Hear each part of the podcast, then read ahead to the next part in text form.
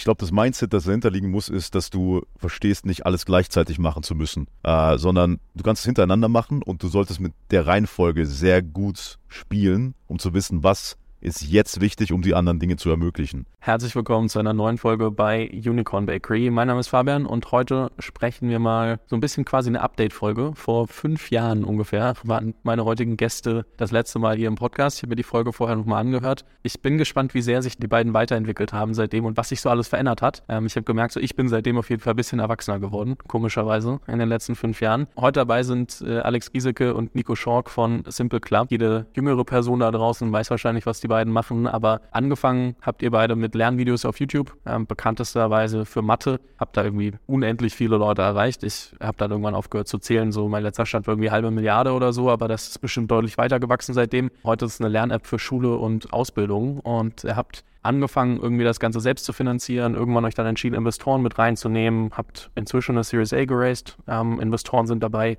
10 Founders, HV Capital, die Flixbus-Gründer, Sender-Gründer und so weiter. Und es gibt, glaube ich, sehr viele Punkte. So das letzte Mal wart ihr noch nicht Investoren finanziert, ihr wart ähm, in einer ganz anderen Phase, ihr habt äh, inzwischen den B2B-Bereich hinzugenommen. Und ich glaube, wir können so ein bisschen Update machen, aber gleichzeitig habe ich auch noch ein paar andere Themen mitgebracht, die ähm, bestimmt auch ganz spannend sind. An der Stelle erstmal herzlich willkommen im Podcast, ihr beiden. Vielen Dank, freut uns wieder hier oh. zu sein.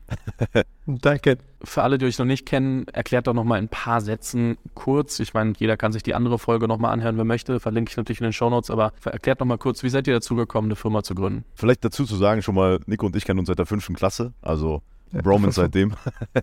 und dann haben wir irgendwann in der Oberstufe äh, einfach Lust bekommen, was eigenes zu starten und sind dann darauf gekommen, dass Mathe ein Problem für viele ist und da kam langsam dieser Trend auf, dass Leute auf YouTube gehen, um nach Themen zu suchen, die sie nicht verstehen. Und zu dem Zeitpunkt gab es noch sehr schlechte Videos, also wirklich äh, 45 Minuten Lectures von Professoren, super schlecht produziert. Äh, und wir haben uns gefragt, warum gibt es niemanden, der das so macht, dass du es dir gerne anschaust und auch gerne deinen Freunden davon erzählst. Also nicht dieser Nachhilfe-Vibe, sondern einfach wie Netflix, Spotify, einfach so einen Standard zu lernen. Und deswegen sind wir da auf die Idee gekommen, Mathe-Lernvideos zu machen auf YouTube. Und am Anfang hat das gar nicht funktioniert. Wir haben fast nichts damit verdient und haben echt äh, auch überlegt, da wieder aufzuhören mit äh, weil es wirklich niemand geschaut hat. Und äh, mit der Zeit sind aber echt sehr krasse Dinge passiert. Wir haben echt gutes Feedback bekommen. Teilweise von Schülern, die sagen, ey, danke für meine 15 Punkte in Mathe, jetzt kann ich Medizin studieren. Oder die heftigste Nachricht bis heute, die erzählen wir auch gerne immer wieder, weil die immer noch bis heute so emotional für uns ist, war ein Blinder, der uns gesagt hat, er hat unsere Videos entdeckt, hört sie sich an und hat jetzt wieder einen Kanal für Mathe, der ihm Spaß macht. Und das waren einfach so Feedbacks, die wir bekommen haben, wo wir gesagt haben, egal wie wenig Geld wir am Anfang verdienen, wir finden schon raus, wie wir das monetarisieren, lasst es weitermachen. Das hat Wert für Leute. Und dieser Wert war dann auch diese treibende Kraft, das weiterzumachen, weil mit der Zeit ging es dann ab. Wir haben dann, wie du gesagt hast, die Kanäle größer gemacht, neben Mathe dann 13 andere Fächer gelauncht und waren dann irgendwann bei 3 Millionen Abonnenten, eine halbe Milliarde Videoaufrufen, äh, inzwischen auch weit mehr. Und jetzt ist es so, dass wir dann vor einigen Jahren entschieden haben, fast schon ein Pivot zu machen, weg von YouTube hin zu einer eigenen Plattform. Und um da die Story quasi relativ zügig noch abzuschließen, weil es eine relativ lange Story ist. Äh, der Grund dahinter war einfach, einerseits klar, du hast auf YouTube dein Geschäftsmodell nicht unter Kontrolle. Andererseits hast du aber auch einfach eine klare Begrenzung, was das Format angeht. Und unsere Vision ist es, dass wir mit Simple Club die Art und Weise, wie Menschen lernen, maßgeblich verändern, weil in allen Industrien wird Technologie eingesetzt, um zu disruptieren. Nur in der Bildung ist es noch wie vor 500 Jahren gefühlt, äh, obwohl alles da ist, was wir brauchen. Und wir sehen Simple Clubs Rolle darin, das zusammenzuführen. Hochwertige Didaktik, und Technologie und das ist Simple Club. Vor fünf Jahren in dem Podcast haben wir noch drüber gesprochen, da hattet ihr eure App schon live. Ähm, man konnte sich in der, also man konnte sich am Ende auch ein Abo holen die App machen. Ihr habt profitabel gearbeitet. Ihr wart irgendwie 25 Leute zu dem Zeitpunkt und ähm, seitdem ist einiges passiert. Ihr habt euch irgendwie, damals war es noch so, dass ihr mir erzählt habt, so ja, wir haben mit ein paar Investoren gesprochen, die meinten so, ey Jungs, ihr werdet ja jetzt voll doof, wenn ihr Investoren mit reinnehmt. Ähm, und da habt ihr euch irgendwie aktiv dagegen entschieden. Ich kenne, ich erinnere mich noch genau äh, an die Gespräche, wo ihr so sagt, ja, nee, jetzt machen wir wirklich erstmal unser Ding. Und dann ähm, irgendwie heute, wie gesagt, da sind, äh, ist einiges an Geld reingeflossen. Ihr habt äh, zwei Finanzierungsrunden seitdem gemacht und äh, mich würde mal interessieren, so wann kam so dieser Punkt, dass ihr gesagt habt, okay, jetzt glauben wir, dass es doch Sinn macht, Investoren dazuzunehmen. Wie war der Entscheidungsprozess?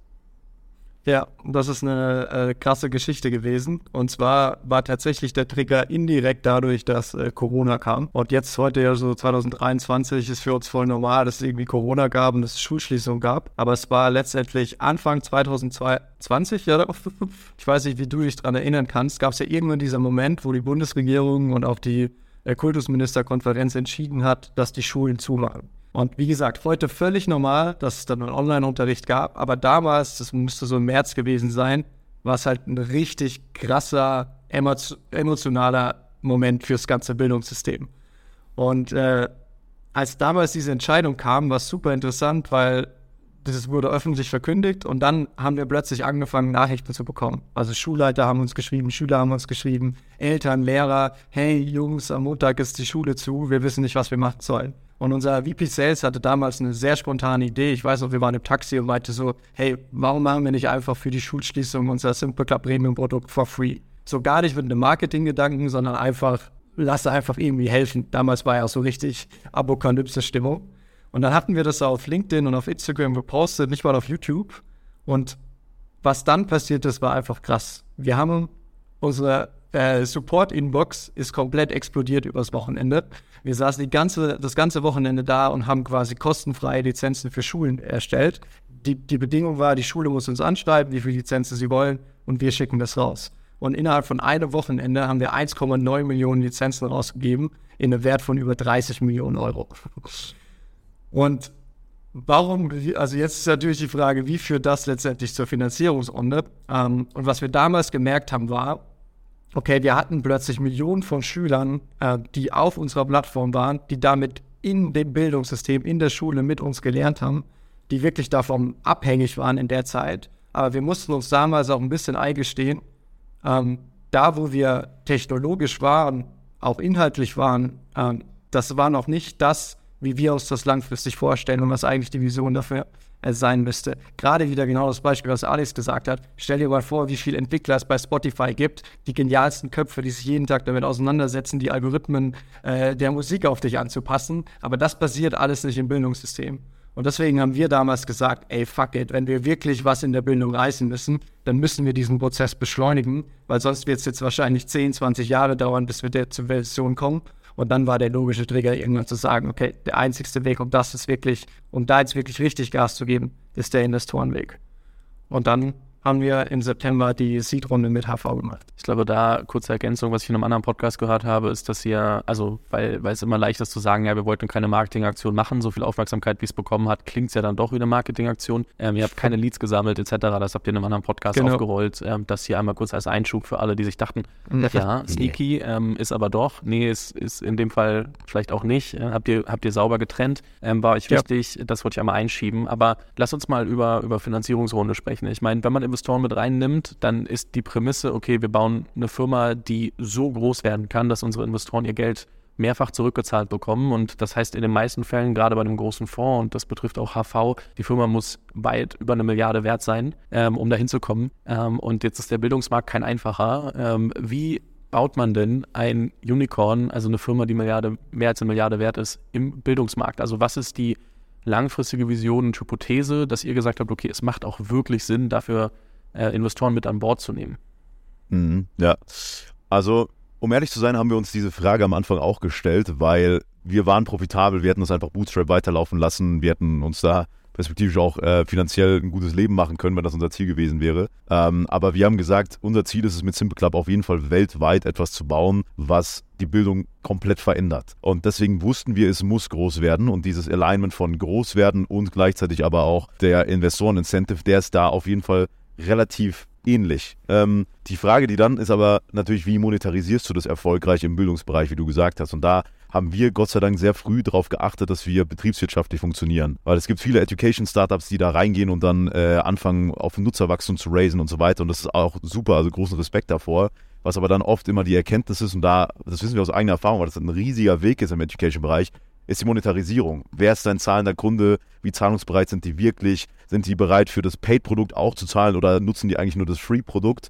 Und wenn du das nicht früh genug für dich selber beweisen kannst, dann hast du ein Problem. Und wir hatten diesen Beweis relativ früh schon, bevor die Finanzierungsrunde kam, dadurch, dass wir dieses Paid-Abo auch vorher schon hatten. Ähm, Man muss aber auch dazu sagen, dass es natürlich kein langfristiger Beweis ist, wenn du gerade erst anfängst, weil du kannst auch sagen, dass es die Early Adopter sind und dann irgendwann flacht es ab oder so. Deswegen muss man sagen, wir hatten einen riesigen Weg, das Ganze zu optimieren, weil wir hatten zum Zeitpunkt der Seed-Runde noch kein skalierendes Growth-Marketing-Setup. Äh, das war auch die große Kritik damals rückblickend von Investoren, dass sie gesagt haben, ihr habt eine riesige Community, natürlich sind da Leute dabei, die zahlen, weil ihr einfach schon eine starke Brand habt, aber könnt ihr das replizieren bei Leuten überpaid, die euch vielleicht noch nicht kennen?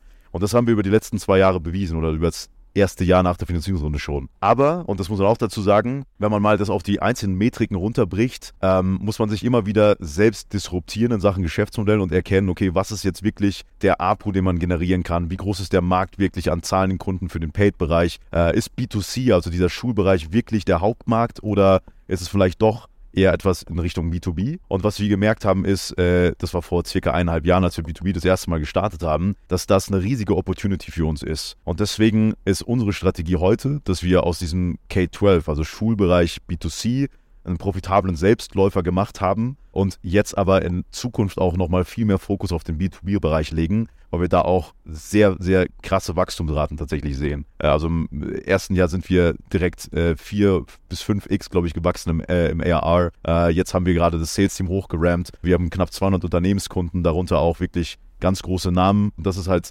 mega zu sehen, obwohl wir wirklich noch kein großes Sales-Team hatten und der Content noch nicht mal für alle Berufe fertig war, für alle Ausbildungsberufe. Und da haben wir gemerkt, okay, wenn was sinnvoll ist, dann wahrscheinlich da jetzt nochmal mehr Geld reinzustecken. Boah, ich weiß noch, was das für ein Riesending war für euch, als ihr das erste Mal das, diese Malerausbildung fertig gemacht habt mit der einen Firma. So solche Sachen ne, ganz am Anfang. Und jetzt irgendwie 200 Unternehmenskunden ist ja schon eine ganz andere Hausnummer. Ähm, eine andere Frage, die ich da gleich anschließen möchte, weil ich mir vorstellen kann, dass es unfassbar schwierig ist, als Person da mitzuwachsen. Das könnt ihr auch gerne beide gleich was zu sagen. Wenn man sich von einem Content-getriebenen YouTube-Business, sage ich jetzt mal, zu einer, okay, wir sind wirklich eine B2B-Sales-Organisation in großen Teilen auch und versuchen Ausbildungen zu digitalisieren und äh, müssen auf einmal, kommen nicht mehr die Kunden zu uns, weil wir eine Community haben und das erzählt sich immer weiter, sondern äh, wir müssen halt auch wirklich gucken, wie werden wir als seriös in so einem Markt wahrgenommen. Und das ist ja, glaube ich, eine ganz andere Organisation, die man in, der, in dem Moment auch führen muss. Wie war der Prozess? Also was hat sich für euch von der Aufgabe her, vom Teamstrukturen, von dem gesamten Auftreten äh, verändert? Ja, das ist eine geile Frage. Wir haben tatsächlich mehrere Transitions durchgemacht und die erste war genau die von, wir haben eigentlich eine YouTube-Content-Produktionsfirma aufgebaut und die wir dann im ersten Schritt erstmal zu einer Technologieunternehmen ähm, umformen mussten. Und da, und das war auch sehr getrieben durch die Finanzierungsrunde, wo uns auch HV sehr viel Sparing gegeben hat, war die erste wichtigste Ebene für uns ein sehr, sehr starkes Mittelmanagement und Leadership-Team aufzubauen. Zum Beispiel im Tech-Bereich haben wir einen sehr starken VP Engineering geheiert, um dann wirklich zu sagen, okay, wie bauen wir eine skalierbare Produkt- und Tech-Organisation auf, die auch unabhängig von uns beiden irgendwo funktioniert, die halt früher irgendwie da saßen und sich überlegt haben, wie bauen wir irgendwie die App und es dann einmal den Engineers gesagt haben. Ähm, das war so die erste Transition und die zweite Transition jetzt ist genau die hin zu einer, äh, wir waren eine reine B2C-Company, die sehr Growth-Marketing und Community-driven ist, zu jetzt einer immer noch kleinen B2C-Company, das einfach weiterläuft, aber mit dem Hauptfokus auf B2B, wo wir jetzt die, die ganze äh, Sales- und Customer Success-Organisation aufbauen müssen. Und aus einer persönlichen Brille ist das, glaube ich, das, was im Unternehmertum dazugehört, dass du niemals an einem Punkt bist, wo du sagst, jetzt habe ich es irgendwie genäht und ähm, jetzt kann die Company weiter wachsen, sondern die Company entwickelt sich weiter, die Company wächst weiter und genauso musstest du halt selber als Gründer äh, genauso machen, in der gleichen Geschwindigkeit. Und ich glaube, das ist genau die Challenge dass du es schaffst, wenn du schnell wächst, in der gleichen Geschwindigkeit persönlich zu wachsen. Habt ihr bei all dem immer mal wieder so Imposter-Syndrom, also so diese Selbstzweifel zu sagen, okay, bin ich überhaupt der Richtige dafür? Ähm, sollte ich das gerade eigentlich machen? Was machen wir hier überhaupt? Wir hatten äh, ein anderes Phänomen, was ähnlich zu dem ist, nämlich wir haben das perfekte Beispiel von der Kompetenzwahrnehmungskurve gehabt. Vor der Series, äh, nee, vor der Seed-Runde waren wir hier auf dem Wahrnehmungslevel der Kompetenz. Äh, und dann kam die Seed-Runde mit HV Capital. Wir wissen alle, was für Unternehmen die teilweise auch in, in Portfolio hatten und schon geexitet haben. Und dann haben wir plötzlich Kontakt zu Gründern gehabt, die wirklich große Dinge gebaut haben. Und erstmal hatten wir einen richtigen Hit im Selbstbewusstsein. Also wir dachten, wir können gar nichts. Kurz danach. äh, was ja auch nicht komplett der Realität entspricht, aber äh, das war auf jeden Fall ein richtiger Hit. Und dann von diesem Punkt an, auch wenn du Senior-Leute einstellst zu Bereichen, wo du merkst, okay, warte mal, die haben einfach so viel mehr Plan von äh, von den Sachen als du selber, merkst du, okay, meine Rolle musste sich gerade ändern. Ich muss auch nicht besser wissen, wie Growth Marketing funktioniert, als mein Growth, Senior Growth Marketing Manager, der das hauptberuflich macht seit Jahren. Ähm, und das sind eben genau diese, diese Transitions, die wir dadurch laufen haben. Und mit der Zeit gleicht sich dann die Wahrnehmung deiner Kompetenz mit deiner eigentlichen Kompetenz an, die ja auch dann konstant steigen muss durch diese Transition. Und heute, glaube ich, sind wir beide auf einem Level, da verstehen wir relativ gut, was können wir, was können wir nicht und können dementsprechend auch einmal das Hiring natürlich leiten, aber unsere Auf Aufgaben auch untereinander gut aufteilen. Äh, und deswegen glaube ich nicht, dass wir heute irgendwie oft äh, Probleme mit Imposter-Syndrom haben. Natürlich hat man immer wieder so kleine Momente, wo sowas ähnliches passiert, aber äh, ich glaube, der Hit war eher nach der ersten Runde, wo wir dann lernen mussten, okay, was ist wirklich das Level, wo du hinkommen kannst. Es ist schon was anderes, wenn man dann überlegt, okay, wie kann ich so eine Organisation so groß und so riesig bauen, dass sie halt noch mehr, also irgendwie ohne mich funktioniert, aber ich trotzdem irgendwie drüber wache und gucke, dass die richtigen Leute da zusammenarbeiten, ist, glaube ich, einfach ein ganz, ganz anderes Spiel auf der Dimension. Ich meine, ihr seid jetzt, glaube ich, 90 Leute circa, wenn ich das richtig gesehen habe, zumindest laut LinkedIn. Äh, kann sich auch immer ein bisschen täuschen daran. Ich habe so viele verschiedene Zahlen inzwischen irgendwie in Podcasts gehört, dass ich mich nicht traue, die, die Aussage selber zu treffen. Aber das ist schon ein anderes Spiel. Ich glaube, was man in so einer großen Organisation unterschätzt ist, wie viel einfach Strategie, Richtung und Kommunikation davon letztendlich wirklich für einen Impact hat. Also wir hatten früher mit 20 Leuten, da hast du halt irgendwie monatlich einen Call gemacht äh, mit deinen Mitarbeitern und hast dann ein kurzes Update gegeben und es war für alle klar. Und jetzt interessanterweise heute haben wir wieder einen, einen Monthly Update Call mit der ganzen Company und alleine wie ernster wir plötzlich so einen All-Stuff Call nehmen mit äh, 90 Leuten ist eigentlich eine krasse Entwicklung, weil du plötzlich merkst, okay, ich kann in dieser halben Stunde, Stunde, das, was ich da sage, das beeinflusst 90 Leute, die mir zuhören und die da vier Wochen lang wieder weiterarbeiten und die Strategie voranbringen und umsetzen. Und je geiler ich das mache, desto größer ist auch der Impact, weil es eben plötzlich 90 Leute involviert und nicht irgendwie nur noch drei Hänse, die du nicht jeden Tag siehst. Äh, dann lass uns doch gleich mal dabei bleiben. Ich meine, ihr, ihr macht ähm, die Geschäftsführung strategische Ebene zusammen. Ähm, Ihr teilt euch das so ein bisschen Innenminister, Außenminister, das habt ihr mir im Vorfeld nochmal gesagt, aber am Ende bereitet ihr die strategische Ebene gemeinsam vor und äh, ihr kennt euch ja auch schon ewig. Wie sieht denn die Prep und, und Vorbereitung für so einen All-Hands-Call zum Beispiel aus? Welche, weil ihr wart ja schon immer recht strukturiert, habt euch sehr viele, versucht, viele Gedanken zu machen und wahrscheinlich seid ihr dann noch besser geworden als vor ein paar Jahren. Aber ähm, wie, wie strukturiert ihr das Ganze? Was macht für euch so ein Call dann am Ende auch erfolgreich? Also wir haben gemerkt, gerade mit einer größeren Organisation ist es super wichtig, einen ganz klaren roten Faden zu haben und wirklich alle da abzuholen. Die Grundlage dafür ist dann das Yearly Meeting, wo wir das gesamte nächste Jahr nochmal planen. Äh, das haben wir jetzt natürlich schon hinter uns. Und da wird quasi die Strategie nochmal auf die nächsten fünf Jahre Alliance, dass wir alle das gleiche Bild davon haben und dann runtergebrochen auf was sind die Zielwerte für 2023 in diesem Fall. Und dann brechen wir da runter wieder die Q1 OKRs äh, äh, runter. Und wir haben einen sehr guten OKR-Prozess inzwischen. Wir machen das jetzt schon seit längerer Zeit. Ähm, das heißt, unsere, unser Team behandelt das OKR-Sheet auch wirklich wie die Bibel. Also sie stehen morgens auf, gucken dann ihr Sheet rein und das ist das, woran wirklich alle arbeiten. Ähm, und das translatet sich dann in ein Company OKR-Sheet, was auch jeder sieht. Also wir verstecken keine einzige KPI, was glaube ich auch ganz wichtig ist. Ähm, genau, dieses OKR-Sheet ist die Grundlage für die Monthly All Hands Calls. Äh, und da teilen wir das immer untereinander so ein bisschen auf, dass wir generell High-Level-Updates geben zu, was in der Company passiert. Aber vor allem geht es darum, wo steht die Company in diesem OKR-Setting und wie weit sind wir von diesem Endziel des Jahres entfernt. Und daraus ergeben sich alle anderen Themen. Das mussten wir aber auch mit der Zeit lernen, weil am Anfang, als wir die Firma angefangen hatten, war dieser All-Hands-Call einfach so ein Update-Call mit allem, was dir top of mind eingefallen ist, eine Stunde vorher gefühlt. Äh, aber ich glaube, gerade das ist super wichtig, dass einfach auch das Team selbst, also gerade in so einer Marktsituation wie jetzt, auch weiß, okay, wir haben den und den Abstand, entweder positiv oder negativen zu den OKRs. Das ist das, was wir jetzt daraus lernen und auch in dem nächsten Quarter umsetzen. Ähm, und diese Sicherheit auch von der Geschäftsführung zu haben, ist, glaube ich, als Mitarbeiter super wichtig. Nico, kannst du vielleicht nochmal ganz kurz erklären? Ich meine, OKRs, Objective Key Results, aber ich bin ja immer nur Theoretiker. Ähm, wie wendet ihr die in der Firma an? Also wie, wie schafft ihr eine OKR-Struktur, dass am Ende das wirklich implementiert ist, alle wissen, woran sie arbeiten? Ähm, wie, wie setzt man das überhaupt auf? Also für alle, die sich damit vielleicht noch nicht beschäftigt haben. Also angefangen haben wir damit, dass wir eine OKR-Ebene eingeführt hatten und das war erstmal quasi Unternehmens-OKRs und das maximal so drei Stück, zwei bis drei, zu sagen, damit fangen wir erstmal an und ich glaube, das war auch gut und richtig dass du erstmal sehr, sehr simpel anfängst. Und das waren dann die Ziele. Alle haben daran gearbeitet und das hat funktioniert. Im Laufe der Skalierung haben wir dann angefangen, jetzt eine zweite Ebene einzuführen und das sind nochmal Team OKRs. Und der Prozess ist gerade so, dass wir die Company OKRs gemeinsam mit unserem Leadership Team entwickeln, immer mit einem äh, Quarterly äh, Leadership Offsite quasi. Äh, die entstehen daraus und die teilen wir dann quasi mit der Gesamtstrategie der ganzen Firma mit. Und dann fangen die Teams an, ihre eigenen Team-OKRs zu entwickeln. Und das war ein geiler Switch, weil du plötzlich dann wirklich deine Leute empowerst, zu sagen, das sind die Company OKRs, das ist die High-Level-Strategie, aber ich sage gar nicht unserem Growth-Marketing-Team, wie genau die das jetzt erreichen sollen oder wie viel Budget sie jetzt genau haben, sondern die entwickeln das selber ähm, mit einem gewissen Rahmen, der quasi die Company OKRs ist und können sich dann selber die Ziele setzen und sind natürlich dann auch viel engageder, diese Ziele umzusetzen, weil die selber daherkommen. Und das ist so, wie wir heute gerade noch sind. Und ich glaube, das funktioniert auch gut, dass wir diese zwei Ebenen haben. Ich glaube, so bei Google oder so, da kannst du das dann runterbrechen bis zu privaten OKRs. Ähm, das ist wahrscheinlich dann ein bisschen übertrieben. Ähm, aber diese Ebene funktioniert gerade super gut für uns. Du hast gerade noch eine andere Sache angesprochen, die ich spannend finde, und zwar Leadership-Team. Ich meine, ähm, ja, ihr wart halt irgendwie zwei Mitte 20-Jährige irgendwann mal und äh, irgendwann musstet ihr euch auch weiterentwickeln und ihr habt es gesagt, ähm, es geht nicht mehr darum, dass ihr alles selbst am besten wisst, sondern ihr müsst Leute hinzunehmen, die teilweise Sachen einfach viel, viel, viel besser können als ihr. Was waren die Sachen, die ihr auf dem harten Weg lernen musstet, wenn es um Hiring von Senior-Positionen, Leadership-Team etc.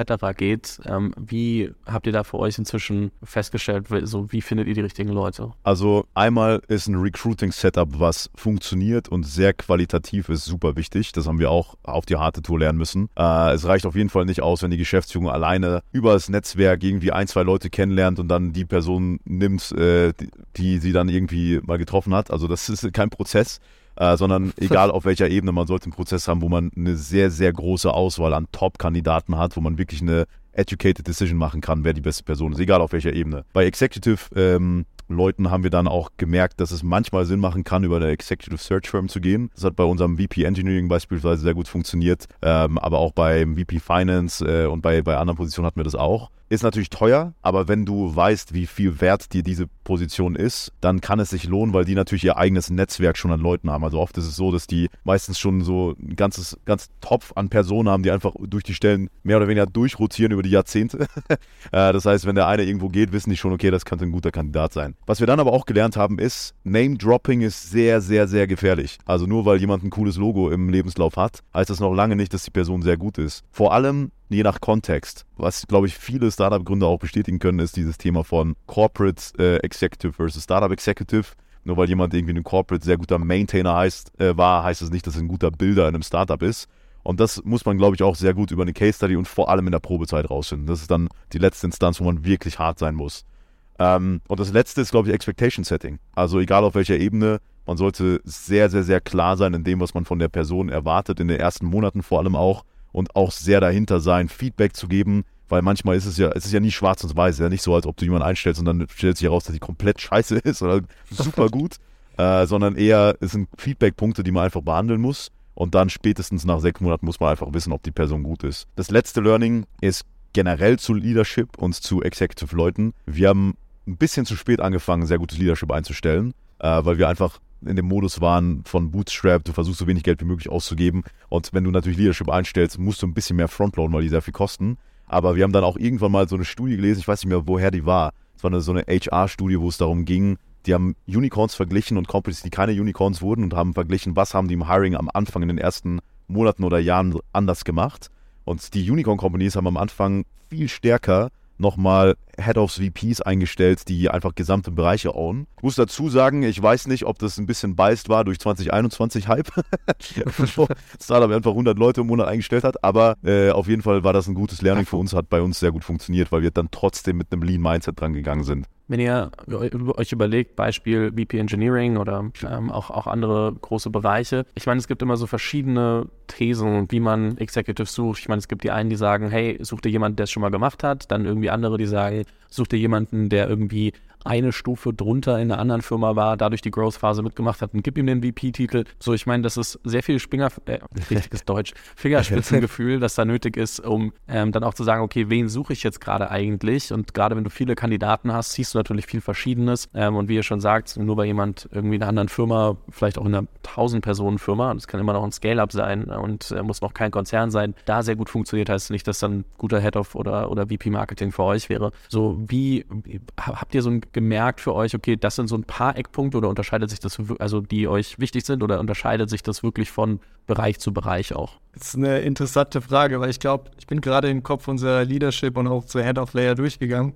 und ich glaube, es ist komplett unterschiedlich. Also wir haben Head-Offs, die oder auch VPs, die haben genau in der Branche gearbeitet, in Unternehmen, die leicht weiter waren. Wir haben welche, die kommen eher aus Corporate-Umfelds. Wir haben welche, die sind auf jeden Fall jetzt einfach mit uns da reingewachsen. Ähm, und ich glaube sogar, dass das gerade sehr viel Wert stiftet, ähm, weil wir eben komplett unterschiedliche Perspektiven rein haben und jetzt nicht irgendwie nur VPs, die alle aus dem Startup kommen. Ähm, von dem her würde ich sagen, das ist gar nicht der entscheidende Faktor bei uns gewesen.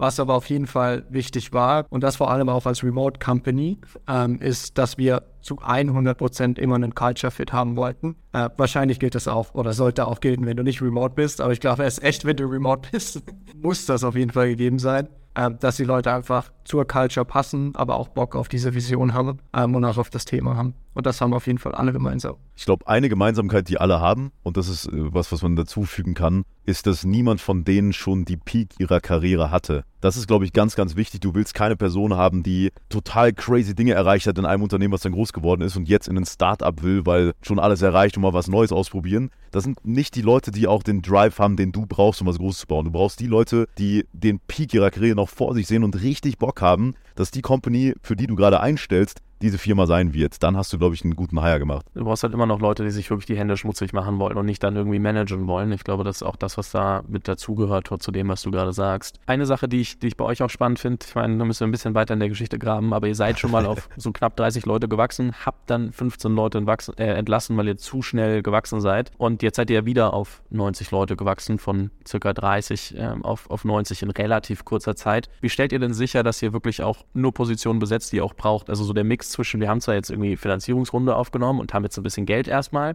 und wir können jetzt in dieses Hyperwachstum gehen und wirklich Team äh, aufstocken, aber irgendwie davor sich auch zu bewahren, zu sagen, okay, wir heiern jetzt alles, was geht, so was ihr gerade vorhin angesprochen habt mit so 2021, 2022 vielleicht noch in, in, den frühen Phasen, wo einfach wirklich unfassbar viele Leute eingestellt wurden. Also wie schafft ihr den Mix aus das, was nötig ist, aber trotzdem nicht zu viel zu heiern? Es ist auf jeden Fall Disziplin und ich glaube, was uns geholfen hat, war, weil wir es einmal gebootstrapped gemacht haben.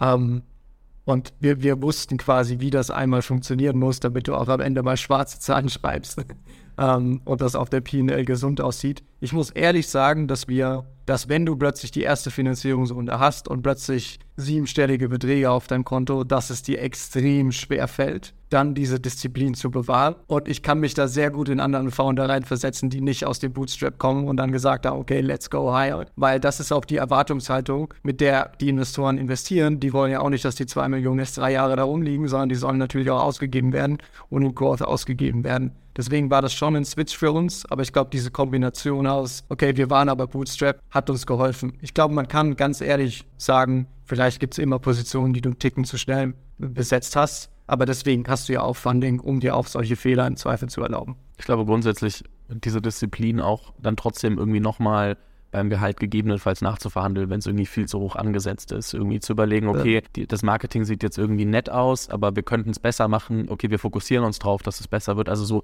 die muss man sich, glaube ich, auch beibehalten. Das werden wir jetzt ganz klar sehen, weil wer das nicht macht, wird halt riesen, riesen Probleme mit, mit Folgefinanzierungen bekommen. Und ich glaube, da wiederum, also all das spielt dann zusammen mit auf, okay, habt halt schon mal gebootstrapped, ihr wisst halt, wie, wie dann irgendwie das, das Haushalten mit äh, dem Geld funktioniert. Und ähm, ich glaube, dass euch das echt zugutekommen kann und, und wird. Und ähm, ja, ich glaube, da ist dieses Bootstrap-Mindset einfach unfassbar wichtig. Ein anderer Punkt, den ich spannend finde, wenn ich mir so Simple Club vor fünf Jahren angucke und heute, ich hatte damals immer das Gefühl, dass ihr euch sehr, sehr krass so als Family gesehen habt. Also in der Außenwahrnehmung war es viel so Family, coole Leute, richtig Bock irgendwie zusammenzuarbeiten und der, der Spaß geht da, glaube ich, auch gar nicht, ist nicht der Faktor, den ich gerade den ich jetzt ansprechen will, sondern mehr so, ich glaube, ihr habt eine krasse Transformation Richtung Team gemacht, so von Familie zu Team, dass es eine andere Art von Organisation ist, dass es nicht darum geht, also dass es halt irgendwie trotzdem dieses High Performance, äh, wir müssen halt unsere Ergebnisse erreichen. Wir haben jetzt einfach mit Investoren ein ganz anderes äh, Mindset in der Firma, das wir irgendwie auch, auch haben müssen. Wie gesagt, der Spaß soll nicht verloren gehen und das meine ich auch gar nicht, aber wie ist das gewesen? Ich meine, das ist ja trotzdem so ein Kulturumschwung ähm, und zu sagen, okay, von Family, Remote Work, alles richtig geil und Lifestyle und dann trotzdem so bootstrapped hat man ein bisschen mehr Freiheiten, äh, trotzdem so wie man seinen Tag gestaltet, hinzu, okay, jetzt haben wir doch nochmal einen anderen Druck. Wie, wie war das für euch? Ich glaube, das Bild, was du sowohl als Gründer hast, als auch im Leadership, aber so auch im gesamten Team, dass das das Gleiche ist, ist super wichtig. Äh, weil wenn du als Gründer einfach nur sagst, äh, und das müssen wir wahrscheinlich den Zuhörern nicht erklären, äh, dass äh, eine Company keine Family ist, ist äh, sondern ein Team, das ist wahrscheinlich klar, aber wenn das die, das Team selber nicht sieht oder nicht versteht und dann anfängt plötzlich auch in einzelnen Teams von Family zu reden und dann dieses dieses, äh, diesen Vibe zu haben, ohne zu verstehen, dass jeder aus einem bestimmten Grund trotzdem noch da ist, dann hast du plötzlich einen Clash of Culture, der sehr gefährlich ist. Ähm, und bei uns ist es tatsächlich so, wir sind keine Leute, die irgendwie nur rein auf Performance gucken wollen, dass die Leute unter dem Schreibtisch schlafen im Office oder so, äh, sondern wir wollen auf jeden Fall diese coole Kombi haben aus, wir suchen High Performer, aber wir geben denen auch maximale Freiheit, wenn sie eben liefern. Ähm, und dann ist es auch ein Family-like ähm, Feeling aber man muss einfach wissen, dass man am Ende ein Team ist, weil jeder aus einem bestimmten Grund da ist. Und die Person, die uns, glaube ich, das Bild richtig in den Kopf gesetzt hat, war Felix Klür von HV Capital.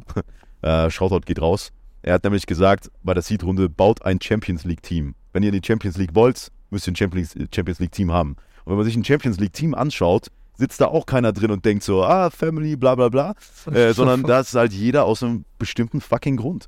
Ähm, und ich glaube, das ist auch ganz wichtig, äh, dass man versteht, dass eine Familie andere Regeln hat als ein Team. In der Familie kannst du nicht aus, rausgeschmissen werden, wenn du nicht performst. Du bist immer noch Teil der Familie, egal wie scheiße du bist.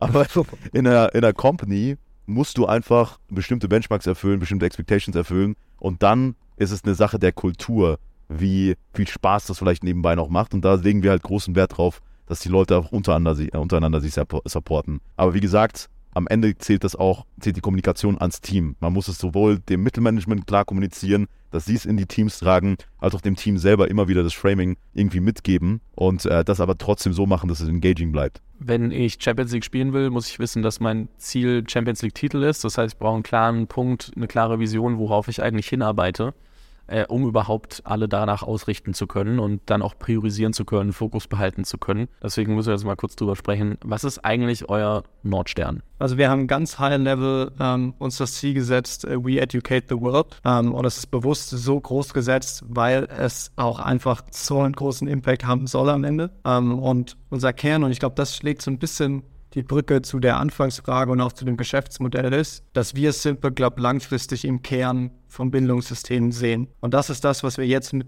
B2B und unserem Ausbildungsgeschäft anfangen, dass wir als Kern-Lernplattform in der Ausbildung benutzt werden und damit komplett ein klassisches Lehrmittel ersetzen, nämlich das Buch äh, wogegen wir jetzt gerade noch im Schulbereich ja eigentlich ein Zusatzprodukt immer noch sind, weil du guckst heute in die Schulen und leider wird noch nicht eine Lehrplattform eingesetzt. Es muss ja nicht mehr Zipperclub sein, aber es könnte halt mal eines sein, sondern es ist immer noch das Buch da. Das heißt, da sind wir ein Add-on, aber wir wollen langfristig auf jeden Fall nicht das Add-on sein, sondern wirklich der Ersatz und das neue, moderne äh, Lehrmittel. Und das ist jetzt heute, skalieren wir das im Ausbildungsbereich, zukünftig noch im äh, Weiterbildungs- und Fortbildungsbereich hoffentlich, wenn sich die Regulatorien in Deutschland ändern, und da pushen wir auch viel im Schulbereich und dann auch in den nächsten Jahren irgendwann in anderen Ländern. Wie leicht fällt es euch, da irgendwie Fokus zu behalten? Weil ich meine, es gibt so viele neue Technologien, jeder hat Ideen, wie man Bildung besser machen kann und irgendwie jeder, mit dem du sprichst, also es geht nicht nur ums Team, jeder, mit dem du sprichst, hat ja irgendwie tausend Ideen. Und ich erwische mich selber auch beim Podcast, wenn ich überlege, was könnte ich besser machen und so, dann immer wieder rechts, links und ah, sollte ich das nicht machen, das nicht machen. Wie schafft ihr es, Fokus zu behalten? Ich glaube, das Mindset, das dahinter liegen muss, ist, dass du verstehst, nicht alles gleichzeitig machen zu müssen, äh, sondern du kannst es hintereinander machen und du solltest mit der Reihenfolge sehr gut spielen, um zu wissen, was ist jetzt wichtig, um die anderen Dinge zu ermöglichen. Ja, und diese Exercise haben wir letztes Jahr gemacht, ich glaube Mitte letzten Jahres, weil wir hatten ja dann zu einem plötzlichen Zeitpunkt B2C, was dann natürlich gewachsen ist, profitabel wurde und auch weiter wächst. Aber gleichzeitig hatten wir eine gigantische B2B-Opportunity, wo dann die Frage war, wenn wir einen Euro in der Hand haben, wo stecken wir das rein? Das haben nicht nur unsere Investoren sich gefragt, sondern wir ja auch selber. Äh, und dann haben wir wirklich uns mal hingesetzt und überlegt, okay, wo würden wir es reinstecken? Und es war ganz klar, wir haben halt einen Negative Churn bei B2B, wir haben einen fünfmal höheren APU, also es ist crazy eindeutig auf Zahlenebene, dass ein Euro in B2B gerade besser aufgehoben wäre. Aber trotzdem hat B2C halt für uns einen riesigen Value, weil die ganzen Schüler, die dann aus der Schule rausgehen, unsere Azubis werden beispielsweise, uns kennen und im Unternehmen hart pushen. Und diese generelle Markenbekanntheit ist halt etwas, was Simple Club in der DNA einfach hat und was super relevant für uns ist als Company. Ähm, deswegen haben wir dann die Entsch äh, Entscheidung getroffen zu sagen, wir machen B2C zu einem sehr klein fokussierten Squad in der Company. Also aktuell managen hauptsächlich vier Personen insgesamt das gesamte B2C-Segment. Da liegen dann natürlich auch noch Content-Autoren, aber ähm, das ist quasi der Kern vom B2C-Segment. Und der gesamte restliche Teil der Company fokussiert sich gerade komplett auf B2B. Wir haben einfach gesagt, okay, B2C haben wir geschafft, lass jetzt eine geile B2B-Company bauen und dafür müssen wir den Fokus haben. Und der Grund, warum wir das machen, ist, das ist so der dahinterliegende Gedanke, wir glauben daran, dass B2B mittel- und langfristig der finanzielle Treiber hinter Simple Club sein wird und wir dadurch Dinge ermöglichen können, die wiederum Teil unserer Vision sind. Weil wir wollen, dass Simple Club langfristig international ist. Wir wollen auch, dass der Schulbereich so funktioniert, dass unsere Lern-App in der Schule eingesetzt wird und wir damit wirklich Bildung auf ein neues Level heben. Das wollen wir aber nicht machen, indem wir darauf hoffen, dass jemand dafür zahlt und wir in der Zwischenzeit pleite gehen, sondern einfach, weil wir es können. Weil wir selber finanziell in der Lage sind, das zu leisten. Und dafür brauchen wir einen finanziellen Treiber und dadurch haben wir den Fokus so gesetzt. Grundsätzlich ist ja auch so, wenn ich in der Schule anfange mit euch zu lernen und ich dann zu irgendeinem Ausbilder gehe äh, oder zu irgendeiner Firma und dort eine Ausbildung mache ähm, und ich dort dann hinkomme und merke, okay, das ist nicht so und dann hin und ich weiß aber vielleicht auch trotzdem, weil es irgendwann in den B2C-Produkten vielleicht auch mit eingearbeitet ist, so dass ich verstehe, oh, da kann ich auch Ausbildung machen. Dann gehe ich halt auch selber irgendwann hin und sage, hey Leute, äh, warum haben wir eigentlich nicht Simple Club für die Ausbildungen? Genau, total. Also wir haben auch äh, generell sind wir dadurch überhaupt auf B2B gekommen, weil Unternehmen zu uns kamen und meinten, ich kenne euch nicht, aber alle meine Azubis kennen euch, macht was. Äh, und mit der Zeit, jetzt auch durch äh, natürlich Marketing im B2B-Bereich, kennen die uns die Unternehmen, aber äh, es war auch ganz interessant zu sehen, dass die Idee ähm, von Unternehmen kam, mit unserem Siegel für Recruiting zu werben. Weil durch die Markenbekanntheit haben die quasi plötzlich gemerkt, ey, warte mal, wenn wir sagen, wir bilden aus mit Simple Club, kommen wahrscheinlich mehr Azubis.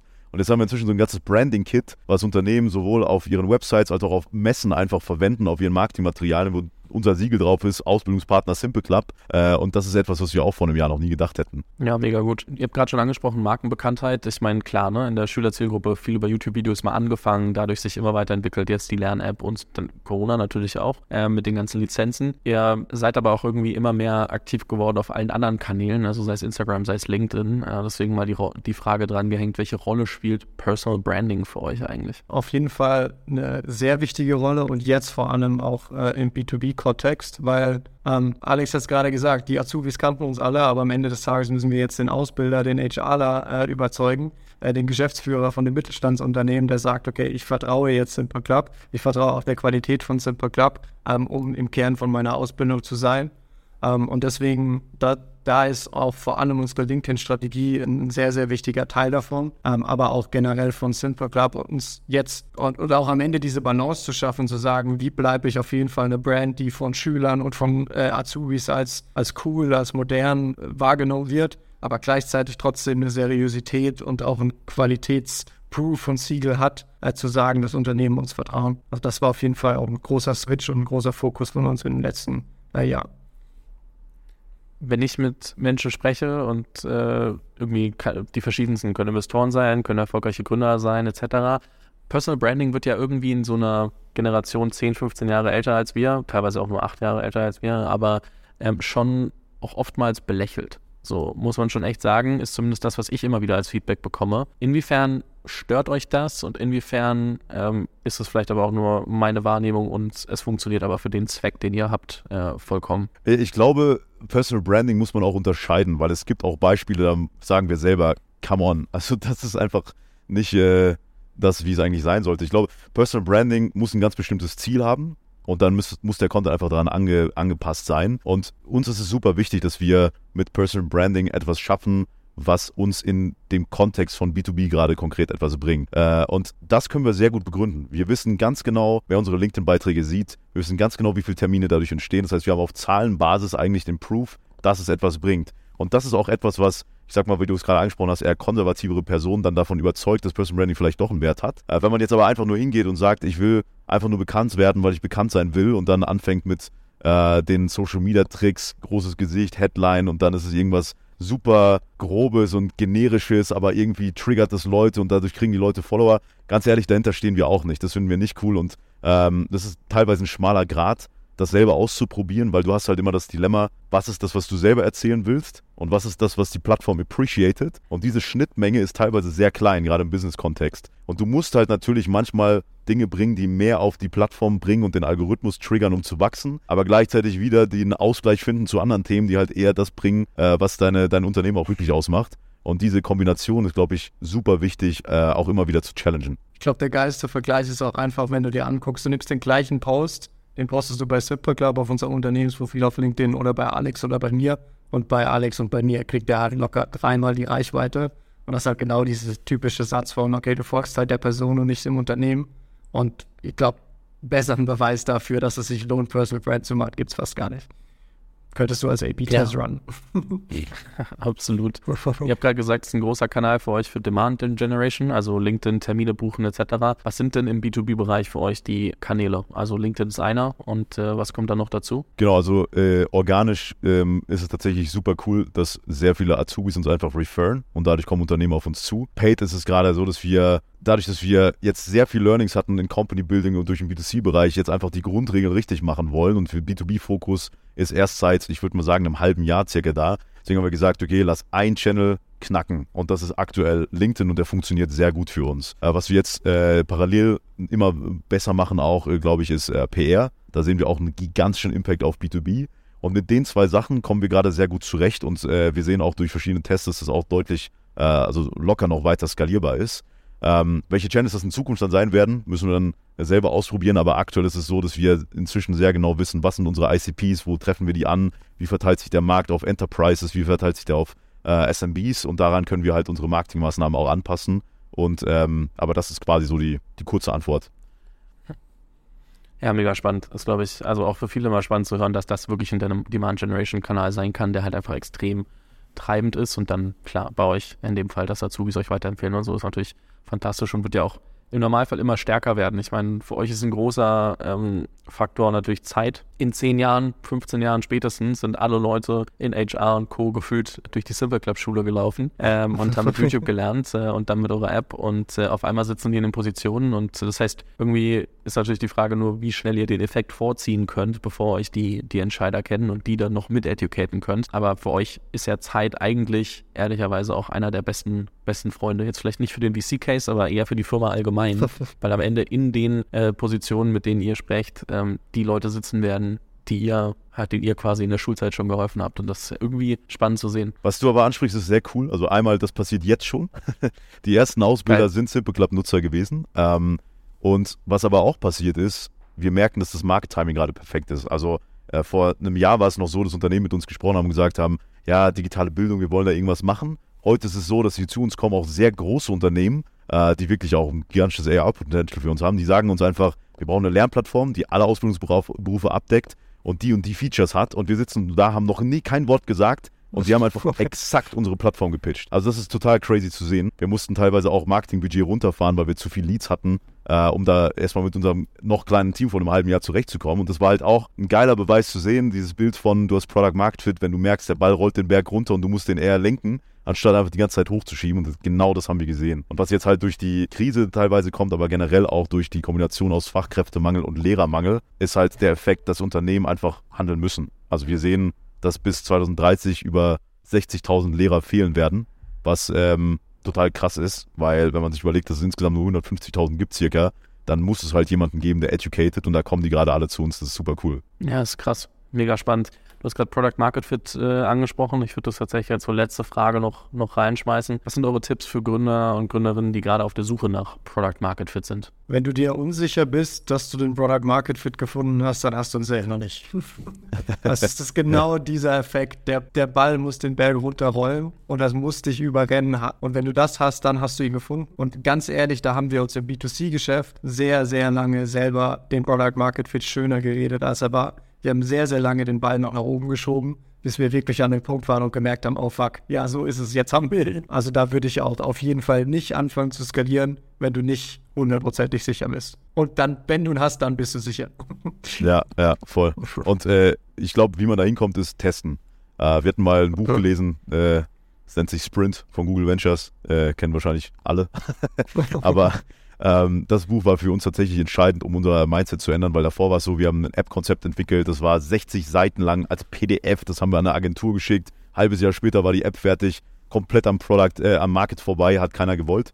Dann war es so, wir haben das Buch gelesen, haben gesagt, okay, jede einzelne Woche testen wir einzelne Hypothesen, bauen Stück für Stück das Produkt weiter. Und als wir gelauncht haben, wussten wir einfach aus dem Nutzerfeedback schon, dass es funktionieren wird. Und genauso arbeiten wir jetzt auch. Also wir haben unglaublich viele Nutzertestings, sowohl mit End-Usern als auch mit B2B-Kunden. Äh, fragen da nicht nur einfach den NPS ab und nehmen es als Zahl, sondern versuchen wirklich zu verstehen, was ist das, was die Leute wollen und challengen uns auch jeden Monat eigentlich aufs Neue, ob das sich verändert hat. Und ich glaube, das ist auch etwas, was man wissen muss. Nur weil du einmal glaubst, du hast den Product Market Fit gefunden, heißt es ja nicht, dass es für immer so gesetzt ist. Du musst quasi immer mit inkludieren, okay, ändert sich vielleicht auch der Channel, über den du äh, skalierst gerade, weil es ja ein Vier-Fit-Model eigentlich ist, Product Market äh, Channel Model. Und diese ganzen Dinge musst du im Kopf behalten um wirklich auch langfristig erfolgreich zu sein, denken wir. Jungs, es hat extrem viel Spaß gemacht. Vielen lieben Dank euch. Ähm, ich verlinke natürlich eure LinkedIn-Profile. Ich verlinke Simple Club, ähm, auch äh, den, den B2B-Part speziell. Dann kann man sich das alles mal genauer angucken ähm, und äh, sich genauer anschauen, was ihr da eigentlich alles so macht, den lieben langen Tag lang und noch ein bisschen tiefer, als wir hier gerade drüber gesprochen haben. Ja, doch irgendwie über das operative Geschäft gesprochen. Ähm, hat mir sehr viel Spaß gemacht. Ich bin euch unendlich dankbar, dass ihr euch die Zeit genommen habt. Super, vielen Dank dir. Danke dir. Vielen Dank fürs Zuhören. Falls ihr diese Folge gefallen hat, dann musst du auf jeden Fall mal den Unicorn Bakery WhatsApp Newsletter auschecken. Dort bekommst du ein bis zweimal die Woche von mir äh, entweder eine persönliche Sprachnotiz oder eine Content-Empfehlung, Blogpost, Video etc. für Dinge, die du als Gründer unbedingt wissen, lesen, hören musst. Am einfachsten ist es, du klickst auf den Link in der Beschreibung und meldest dich an. Ansonsten kannst du auch auf jungthemapodcast.com slash newsletter gehen.